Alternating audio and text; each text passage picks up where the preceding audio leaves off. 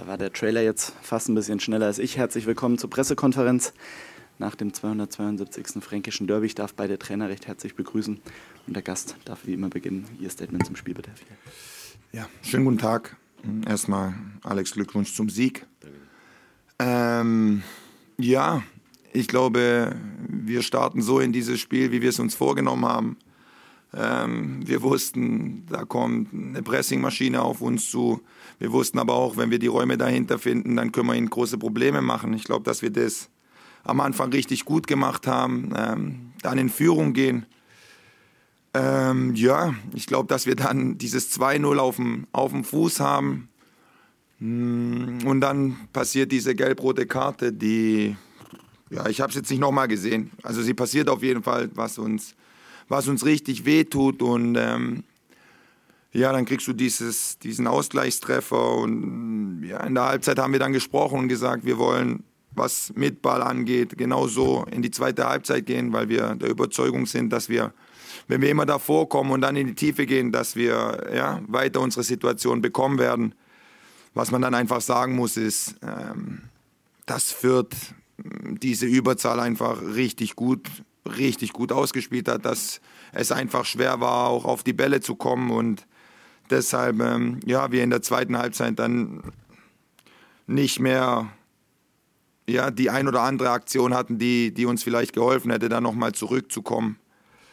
Ähm, jetzt im Moment ist es, ist es sehr bitter, weil wir uns viel vorgenommen hatten, ähm, aber nichts, ja, den Jungs kann ich heute nichts vorwerfen, weil sie es dann auch bis zum Ende versucht haben, aber sollte da nicht mehr sein. Dankeschön. Danke Ihnen. Alex, dein Statement. Ja, Christian, zunächst vielen Dank. Ich fand, es war ein absolut emotionales, ähm, hochintensives ähm, Spiel mit, mit verschiedenen Phasen. Ich fand uns nicht schlecht im Spiel, aber ähm, es waren viele Ungenauigkeiten in unserem Passspiel, viele Ungenauigkeiten im ersten Kontakt nach vorne. Ähm, und das hat der Club dann auch in Umschaltsituationen gebracht. Ähm, sie haben sehr gut den Raum vor unserer Kette dann bespielt, mit Andersen einen Spieler gehabt, der, der die Bälle auch gut gesichert hat. Das hat uns schon ein, dann auch wehtan. Ähm, da haben wir dann auch der Sechser nach einer Weile ein bisschen dichter an die Kette mit, mit rangeholt, aber insgesamt ähm, fand ich uns nicht schlecht im Spiel ähm, mit dem 1-0, vor allem mit dem Pfostenschuss. Hätte das Spiel sicherlich in eine für uns ganz komische Richtung äh, gehen können, das muss man ohne Zweifel sagen. Wir waren aber jederzeit so aktiv und so, so willig auch und, und und äh, nach einer Weile dann auch so klar in unsere Aktionen, dass mir schon klar war, dass wir, dass wir auch Torchancen rausspielen. Ja, also, wenn man es nur als Beispiel nimmt, Branniger Gotta hat ähm, die zwei Bälle, die er dieses Mal halt nicht aufs Tor trifft, gegen Kiel, glaube ich, war es, ja, dann halt einglocht. Ja, und das sind dann halt auf dem Level diese Kleinigkeiten, die dann der Unterschied machen, ähm, nachher eventuell. Ähm, heute Gott sei Dank nicht. Ich fand, es war für, für die Region ein Spiel mit so vielen jungen Spielern, und vielleicht auch für, für, für Deutschland, ja, ein Spiel mit so vielen jungen Spielern, das dann das Energie freisetzen kann, da, wo beide Mannschaften bis aufs Blut mit, miteinander fightet um den Sieg, da kann ich mich schon total damit identifizieren, dass ich da ein, ein Teil von dem Ganzen bin. Ja. Und deswegen in der zweiten Halbzeit dann nach, oder nach der gelben Karte, dann nach der gelb-roten Karte, finde ich, haben wir es haben wir seriöser gespielt, haben dann auch das 1-1 gemacht und auch in der Halbzeit war schon klar, mehr Genauigkeit im Passspiel. Restverteidigung besser, äh, zu jedem Zeitpunkt eine, eine, Aufgabe auf dem Platz zu haben, das war dann wichtig. Und dadurch konnte man auch ihre Geschwindigkeit ein bisschen rausnehmen. Haben dann in der zweiten Halbzeit auch viele Situationen auch in der Box gehabt und haben dann, glaube ich, auch zu Recht das, das 2-1 gemacht. Zum Schluss war es ein bisschen sehr, lass uns dieses 2-1 halten. Ähm, aber insgesamt natürlich nur Lob für die, für die Jungs heute und auch fürs, fürs Stadion, aber auch für den für der Gegner. Ich fand, es war ein hochintensives, hochattraktives äh, Zweitligaspiel. Danke an die beiden Trainer. Zeit für Ihre Fragen. Michael Fischer fängt an. Jetzt, jetzt es halt sonniger. Armindo Sieb hat sein bislang sehr gutes Jahr, jetzt heute gekrönt mit zwei Toren. Wir haben schon oft über ihn gesprochen, haben oft auch haben sie sich kritisch geäußert, dass er noch mehr machen müsste, mehr in Bewegung sein müsste. Was ist denn in der Winterpause mit ihm vor allem passiert? Also es gibt schon verschiedene äh, Menschen, denen Armindo wichtig ist, ja, auch um ihn herum.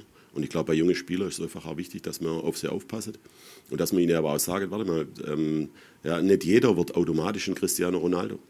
Ja, es gibt viele Spieler auf dem Niveau gerade eben, die, die, die sind vielleicht im Fokus und dann passiert irgendwas in ihrem Leben oder in ihrer fußballerischen Entwicklung oder in ihrem Umfeld, ja, wo das sage ich immer wieder, wo ja jeder ähm, äh, Halbfinalticket für irgendein Champions League-Spiel mal haben will und ihnen vielleicht nicht regelmäßig auch mal sagt, was notwendig ist. Ähm, und Armindo nimmt es meiner Meinung nach in der Zwischenzeit wieder auf. Ähm, was man zu ihm sagt, äh, macht sein Management einen guten Job. Ich glaube, wir, wir, kümmern uns alle um ihn, das Trainerteam, der Verein. Äh, Rashid nimmt die Jungs dann immer mal wieder. Ja. Ähm, ich, ich, nach seinem Geschmack nehme ich ja die Jungs nicht oft genug in den Arm, ja, aber das ist auch nicht mein, ursächlicher, äh, mein ursächliches Aufgabefeld. Das kann dann er wieder machen. Ja, er macht es auch glaubwürdiger. Ich nehme sie in den Arm, wenn sie es verdient haben. Ja. Jetzt heute würde ich ihn mal in den Arm nehmen. Martin Funk von der Bild. Herr Fjell, die spielentscheidende Situation war logischerweise die gelb-rote Karte. Haben Sie mit dem Spieler, wenn Sie es selber noch nicht gesehen haben, nochmal gesprochen oder mit dem Schiedsrichter? Spielte das erste sehr harte Foul äh, da eine Rolle, auch bei der zweiten gelben Karte, dass er sich gar nichts mehr leisten durfte? Oder hat er auch ein Image weg in der zweiten Liga, weil er eben schon so viele gelbe Karten gesehen hat und einen Platzverweis? Also, wie erklären Sie sich diesen Platzverweis? Also, ich glaube, mit Image hat es hoffentlich nichts zu tun. hoffentlich. Ich habe in der Halbzeit kurz mit dem Schiedsrichter gesprochen und ähm, habe ihm aus meiner Sicht gesagt, dass ich glaube, die zweite war, war keine. Und dann versucht man ihm natürlich zu sagen, das ist ein Derby, das, das sind Emotionen. Aber letzten Endes, er entscheidet dann so und dann ja, kannst du auch nichts mehr dagegen tun. Ich habe es bis jetzt äh, nicht nochmal gesehen, habe auch mit dem Jungen noch nicht gesprochen. Ähm, nochmal, ich glaube, dass es schon eine spielentscheidende Szene ist. Aber ja, diese Kröte muss man heute schlucken. Michael? Noch eine zweite personelle Nachfrage. Sie haben heute für manche überraschend äh, Luca Itter statt Osama Haddadi gleich in die Startelf gestellt. Können Sie kurz die Beweggründe erklären und wie zufrieden Sie auch mit Luca Itters ersten Auftritt waren? Also Luca war wahrscheinlich mit unser überragender ähm, Defensivspieler bis zu dem Zeitpunkt, wo man ihn aufgrund der Verletzung rausnehmen musste. Ich möchte ihn natürlich so schnell wie möglich wieder auf einem gewissen Level haben. Ob das jetzt vielleicht ein Spiel zu früh war oder nicht, das, das ist dann immer meine Entscheidung, ja, weil ich natürlich auch was sehe im Verbund mit anderen Spielern. Es war schon wichtig, dass wir auch besser die Standards verteidigen, als wir es zuletzt gemacht haben. Da bringt er uns nochmal ein anderes Level wie Nino. Bei Nino ist immer das Thema ähm, äh, Tempo, ja, das uns dann hilft. Jetzt war er mal draußen erst nach, der, äh, nach dem Afrika-Cup, auch wieder zurückkommen, war vielleicht noch nicht ganz bei 100 Prozent. Ähm, ich finde, Luca macht das auch mit seinem Passspiel sehr, sehr, sehr gut. Ähm, er übernimmt auch eine Kommunikation Verantwortung. Also insgesamt war ich ähm, weitgehend zufrieden mit seiner Leistung. Aber es wäre auch ganz gut, wenn wir mal wieder dorthin kommen, dass man sagt, wir machen halt einfach Wechsel, ja, weil es halt einfach so ist, weil vielleicht noch extremer ähm, irgendein taktischer Grund dafür äh, eine Rolle spielt, ja, ohne dass man uns da dann wichtiger nimmt wie die Mannschaft. Bitte. Ja, hallo, äh, Julian Berse von Ballorientiert und vom Clubfokus. Eine Frage an Herrn Fiel. Ähm, ja, wenn man sich die vierte linke Seite anschaut, fand ich, dass Itter sehr hoch positioniert war und Dietz ist ja bekannt, dass immer auf die Sechs schiebt. Und ich finde, ihr habt gerade in der ersten Halbzeit, so entsteht ja auch das 1 zu 0, viele Verlagerungen vom Zentrum ähm, ja, auf rechts gespielt, rechts hinter die Kette der Vierter. Und wie gesagt, so ist ja auch das 1-0 entstanden. Habt ihr da mit Golle auch einen schnellen Mann? Waren das, war das vor dem Spiel auch ja, der, ja, die Aktionen, die Räume, die ihr euch ausgemalt habt? Weil hat ja lange Zeit gut geklappt. Boah, wie verrückt würde ich jetzt sein, wenn ich sage, nein, eigentlich wollten wir das gar nicht. nein, ähm, man, es gibt die Systematik vom Gegner einfach auch her, dass es dann schwer ist, die Halbräume zu schließen. Ähm, wir wollten diese Momente haben, wo sie ja, mit den beiden Flügelverteidigern rauskommen, weil dann hast du den Moment, wo sie dann von innen nach außen müssen und wenn du ihnen dann den Pass in die Tiefe gibst oder den Ball in die Tiefe, das ist nicht so leicht zu verteidigen. Oder nochmal, du fütterst auf einer Seite an, um dann ballfern den Halbraum zu finden. Das waren so Dinge, die wir im Kopf hatten und ich finde, darf ich Ihnen mal zustimmen. Ich finde, dass wir das dann am Anfang richtig gut gemacht haben. Ähm, ja, so entsteht auch das Tor. Das war, das war der Plan, den wir hatten. Und ja, dann leider, leider mit, mit diesem Platzverweis ist es dann einfach schwierig, weil ich, nochmal, verstehe mich nicht falsch, Alex, ne? also auch im Mann gegen Mann wäre es schwer geworden, aber Kräuter Fürth hat dann so eine Qualität, dass du es ja, in Unterzahl hast du, ja, kriegst du diese Möglichkeiten nicht mehr und deshalb ja, ist es im Moment, fühlt sich schon bitter an. Okay, ich hätte noch eine zweite Frage an Sie. Ähm, sonst ist ja häufig so, vor allem Jan Chambra, ein Spieler, der häufig mit äh, ins Zentrum schiebt, auch mitunter häufig auf die Sechs geht. Das hatten wir jetzt heute seltener gesehen. War es ähm, vor allem daran gelegen, dass eben Chamra nicht da war und dann Valentini rechts gespielt hat? Oder lag es auch ähm, ja, am, am, hohen Vierter Pressing, um da auch nach Ballverlust, was man immer einkalkulieren muss, ähm, einkalkulieren muss die nötige ja, Restabsicherung, Restverteidigung zu haben? Mm, in dem Fall keins von beidem, weil nochmal, da rede ich von, wie du angelaufen wirst, brauchst du den zweiten, brauchst du ihn nicht im Zentrum. Wichtig ist dann, dass er im Rücken des Anlaufenden ist und das haben wir richtig gut gemacht. Deshalb hatte das heute nicht damit zu tun, dass Walle auf der Position gespielt hat oder wer auch immer, sondern dass wir heute den zweiten nicht mit drin haben wollten. Dann kommen wir nochmal zu Michael Fischer und den Fürther Nachrichten.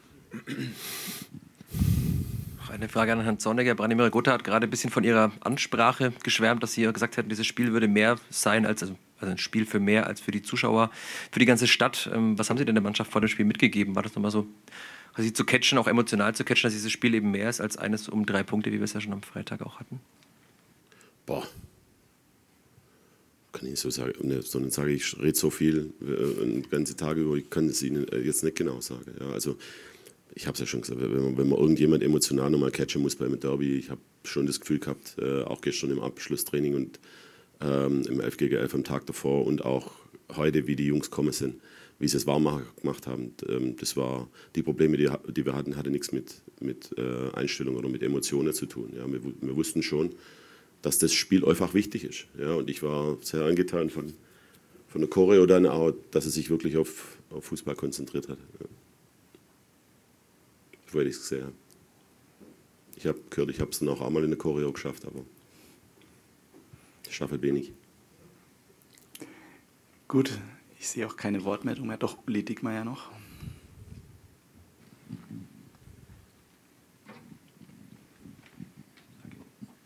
Christian Finjelsch hat heute sein äh, Startelfdebüt gegeben in einem Derby, äh, auch nicht unbedingt gewöhnlich.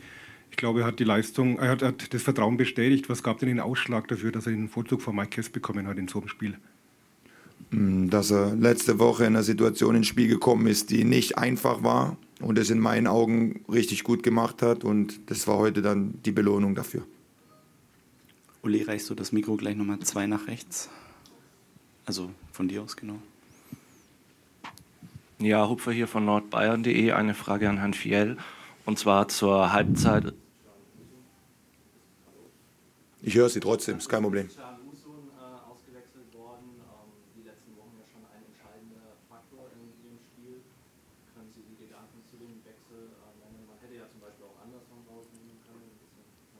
Ja, oder, oder acht andere noch. Ähm, mein Gedanke war, dass boah, der Gegner mit Ball einfach gut war und dass du da eine Intensität gebraucht hast. Ähm, das heißt, du musstest Räume schließen, du musstest ähm, nach außen verteidigen, du musstest immer wieder einen Meter machen und ähm, ich erzähle euch jetzt auch kein Geheimnis, wenn ich euch sage, dass Can und seine Qualitäten einfach mit Ball sind. Und heute musste ich dann, oder war mein Gedanke, dann Geisi zu bringen, der mir gegen den Ball ein bisschen, mehr, bisschen mehr geben kann. Und das war der einzige Gedanke. Gut, Nico, du müsstest, glaube ich, jetzt ohne Mikro probieren. Das scheint noch aus zu sein.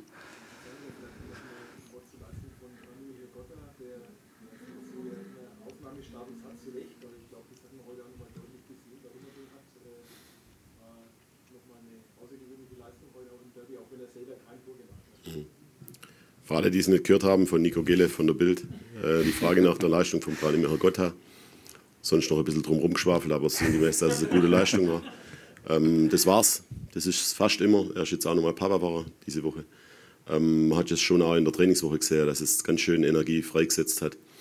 Ähm, er ist einfach unser, unser Schlüsselspieler äh, auf und abseits des Platzes.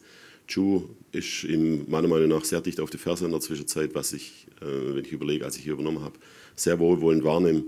Und was ihm auch gut tut, Brane. Ja, trotzdem musst du ihn halt manchmal an die Grenzen meiner Stimmbänder wieder in, in eine Defensivverantwortung mit reinholen.